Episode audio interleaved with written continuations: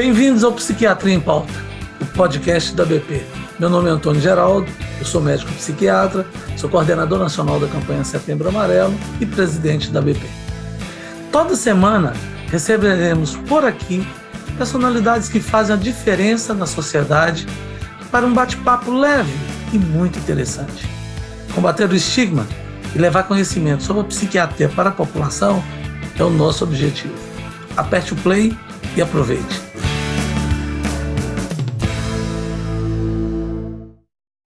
No episódio de hoje, nós vamos conversar sobre como funciona a mente humana com o nosso convidado, Dr. Cláudio Meneghello Martins, que é médico psiquiatra, mestre em psiquiatria pela Universidade de Londres, vice-presidente da BP e presidente da Associação de Psiquiatria Ciro Martins.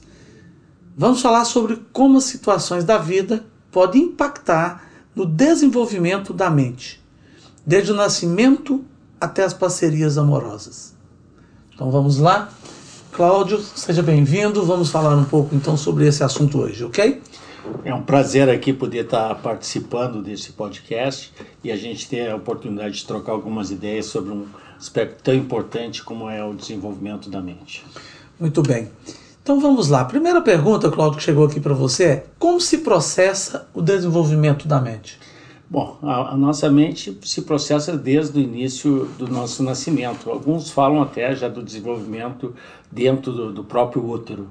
Né? Mas se a gente for pensar nas relações objetais, que é o termo que se utiliza para fazer as relações interpessoais aí vinculadas aos modelos de cuidados parentais, uh, desde o primeiro momento é muito importante né, as relações de afeto, de atenção, de cuidado, porque isso vai estar tá dando o impacto no desenvolvimento. A gente sabe que nós todos temos o primeiro trauma, que é o trauma do nascimento, né? a gente sai do ambiente todo protegido de alimentação, sem estímulos externos e tem um impacto né, de receber o próprio choro, né, o primeiro choro é o impacto do, da presença do ar nos alvéolos, né, que é, é, estimulam um, um processo alguns dias doloroso, mas enfim, uma novidade para o ser humano. E aí, a partir daí, vai se desenvolvendo. Então, aquelas pessoas que já começam a ter um nível de atenção, de cuidados, de afeto, de toque, é, já começa a estabelecer uma relação é, de, entre aspas, vamos dizer assim, de, de não ter um meio externo tão agressivo. Pelo contrário, protetivo. Isso vai dando os alicerces iniciais para o desenvolvimento da mente. Então nós temos que pensar que é toda uma linha de vida evolutiva que a partir dos primeiros momentos do desenvolvimento da pessoa já tem um impacto muito importante. Isso você está dizendo de impactos que têm um direcionamento tanto do lado negativo quanto do lado positivo. Exatamente, pegasse muito bem. O outro lado também é se há uma negligência, um maltrato e todo um processo onde esses cuidados necessários. Nós sabemos que o ser humano é muito vulnerável, nós não temos a capacidade de autonomia de vida nem de, de sobrevivermos se nós não tivermos cuidado, se não é alimentado, se não se, não se consegue estabelecer é, higienes é, próprias, etc., nós adoecemos e morremos.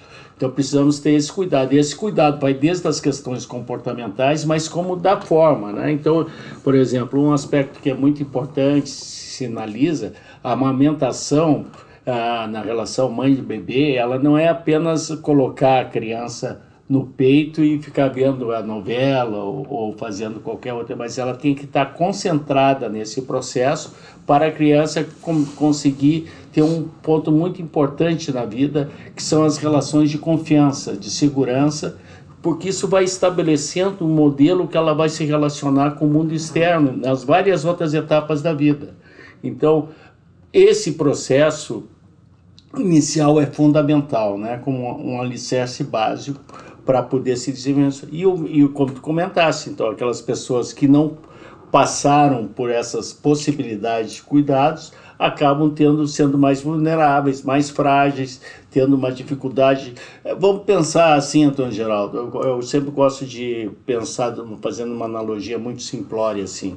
É, qualquer construção ela tem os alicerces. Se os alicerces são frágeis, tu pode ter um belo acabamento, mas ele está sempre propício a, a ruir. Então, é o que se propõe assim, nesse processo evolutivo da linha de vida das pessoas.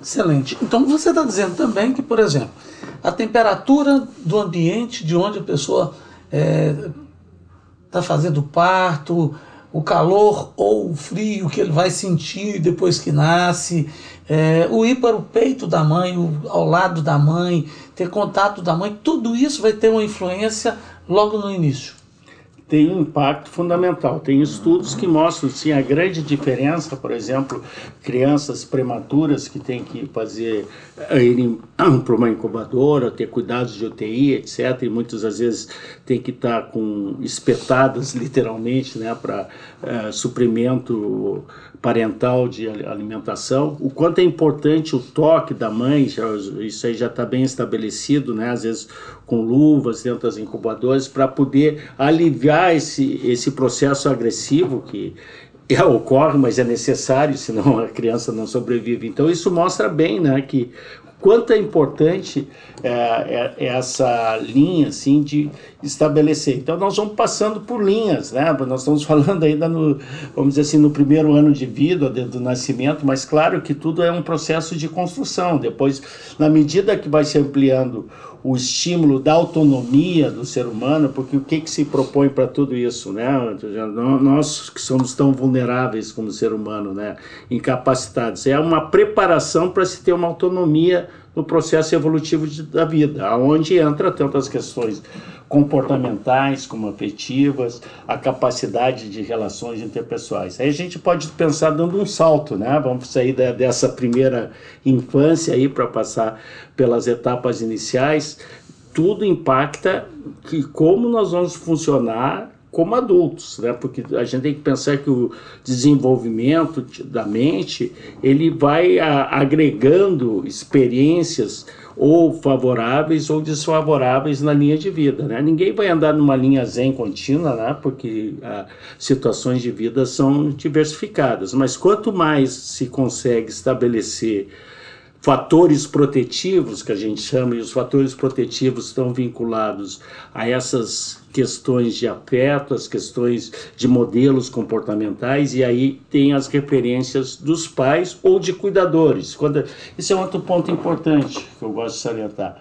Quando a gente fala de pais, não é necessariamente só os pais biológicos, são as questões referenciais de cuidados. Pode ser professores, pode ser um um tio, pode ser o padre, pode ser pessoas que têm uma referência de cuidado para que a pessoa tenha possibilidade de estabelecer um, essa sensação de segurança interna para poder enfrentar as diversas questões da vida que vão apresentar adversidades, vão apresentar demandas para as quais a gente não está preparado. É sempre aquela escadinha evolutiva produtiva, né, que a gente vai indo, né, que não termina nunca, né, que a gente está sempre despreparado às vezes para uma nova etapa. Como é que a gente vai estabelecer segurança? Aprendendo a enfrentar as adversidades, né? E que nas, algumas vezes nós fazemos escolhas mais adequadas, outras menos adequadas. Mas as referências humanas de contato, de rede social, rede social aqui não é Facebook, viu? é de interação inter, interpessoal, né? que as pessoas possam interagirem, né? conseguir ter a capacidade de conseguirem criar referências de, de, de admiração, pra, de serem admirados, a gente precisa ser gostado. Pra, como é que a gente é gostado? A gente é gostado através das nossas é, formas de expressão, de, é, de dedicação humana, né? no sentido assim, né? É, que se possa realmente ter uma espontaneidade de relação. A, a grande conquista aí da mente, se a gente pode pensar, e que eu posso interpretar, até tento auxiliar meus pacientes no aspecto, é a relação da liberdade interna. O que é a liberdade interna? É a capacidade de a gente se tolerar vários pensamentos, conseguir pensar e poder perceber que nós temos uma série de pensamentos que às vezes são contraditórios, que às vezes não conseguem é, gerar bem uma linha, geram conflitos internos, né? E, mas que faz parte do nosso desenvolvimento. Então, todo esse conjunto, né? Às vezes a gente fica, com, é, vamos dizer assim, pensando em vários aspectos uh, da, da mente humana, Né? O nosso tema é muito amplo, a gente poderia fazer, mas a gente está tentando eh, pincelar, tentar uh, dar elementos para as pessoas pensarem, né? Porque é importante a gente saber como é que vai.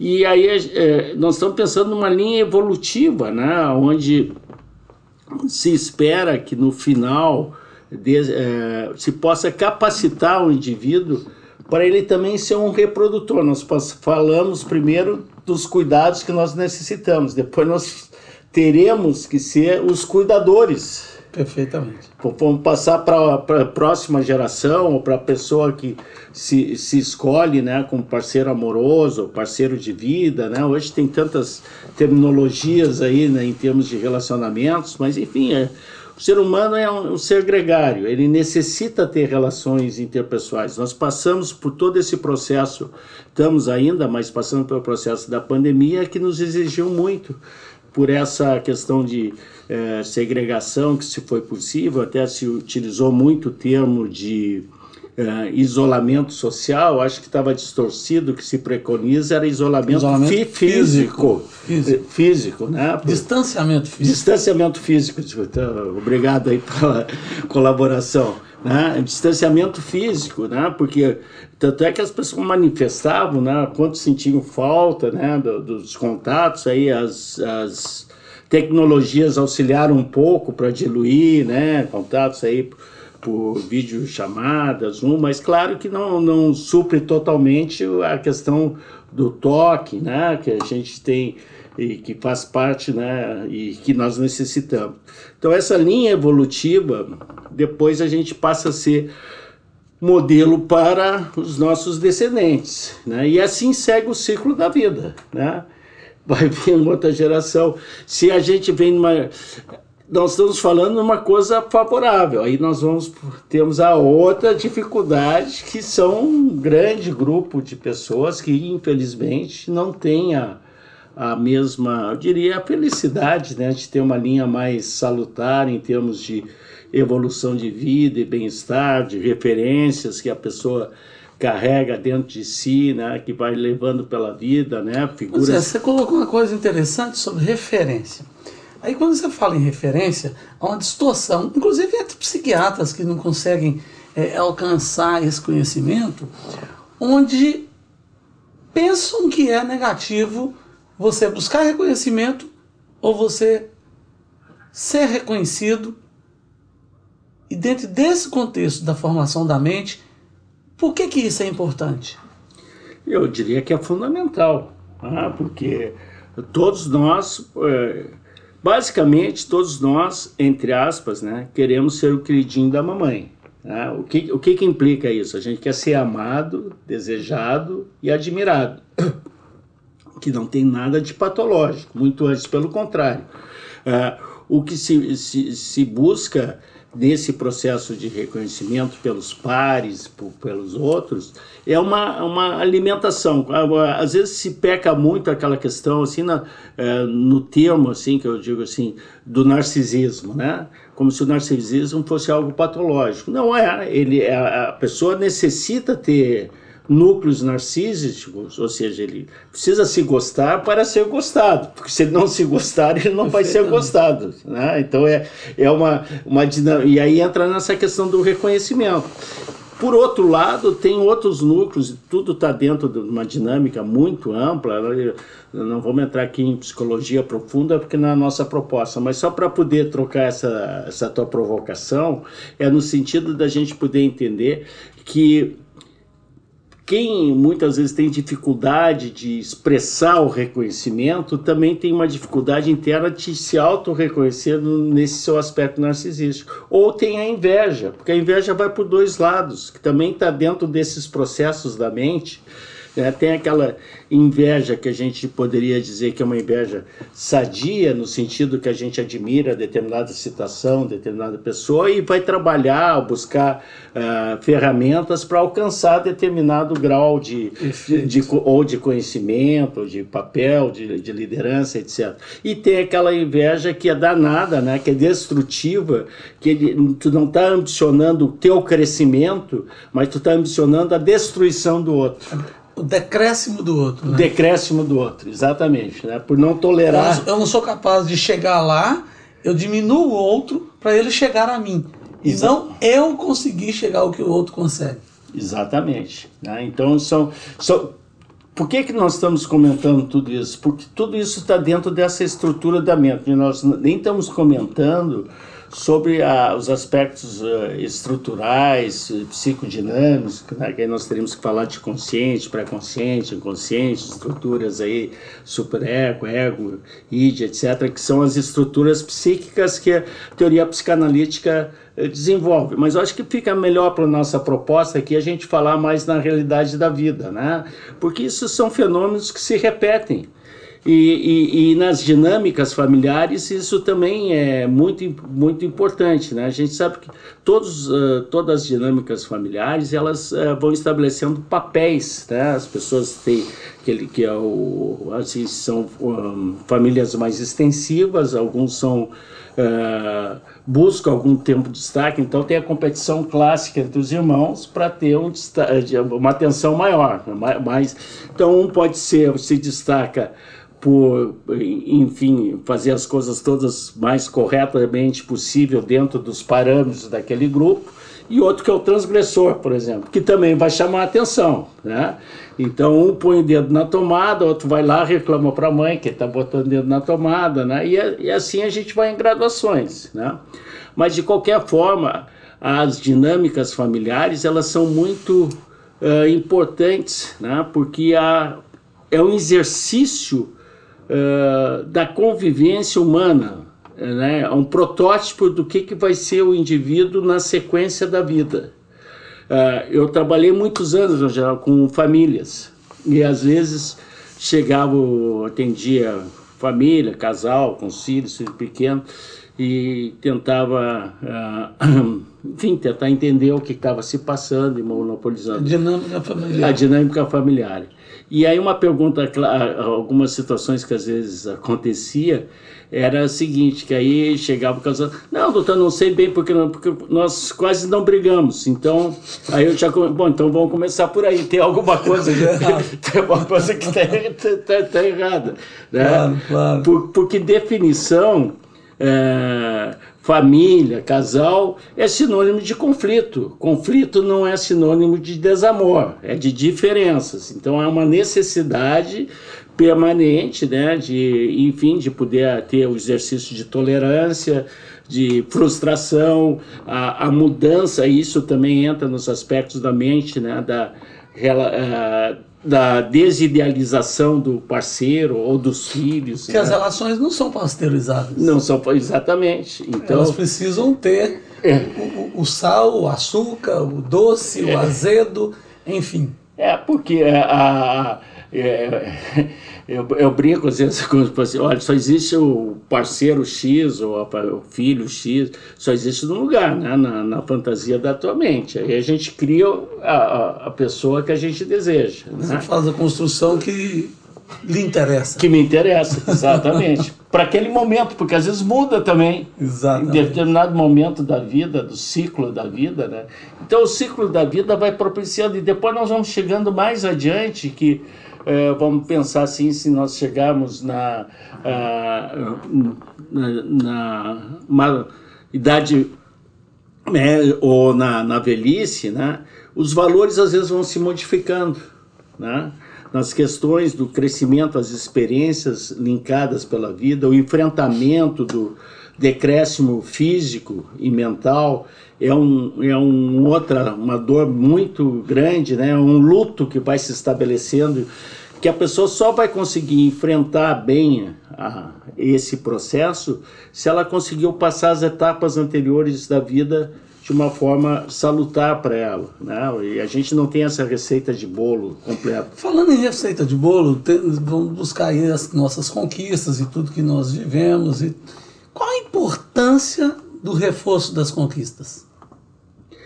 Olha, eu acho que é fundamental, né? Nós temos que ter essa possibilidade de nós podermos uh, cada etapa, né? isso vai desde uh, as celebrações, eh, desde a, do primeiro grau, segundo grau, hoje tem formatura até, esses dias eu estava vendo até a formatura da, da escolinha. Então, cada uma dessas etapas é uma, uma um, um, processo muito importante.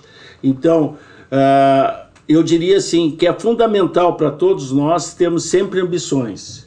As ambições implica a gente ir para um, um, novo patamar. Então, se conquista determinada é, etapa da vida, aí cada um estabelece seus objetivos, ou é, é de desenvolvimento intelectual, cultural, profissional, né, de, nas redes de convívio com as pessoas.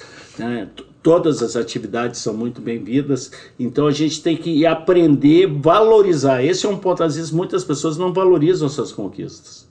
Né, e, e, ficam né, uh, frustradas. Então, cada pequena conquista é uma grande conquista. Então, isso é fundamental.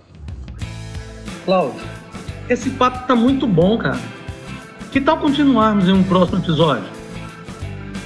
A vocês, obrigado pela companhia. Nosso papo sobre como funciona a mente humana segue no próximo episódio.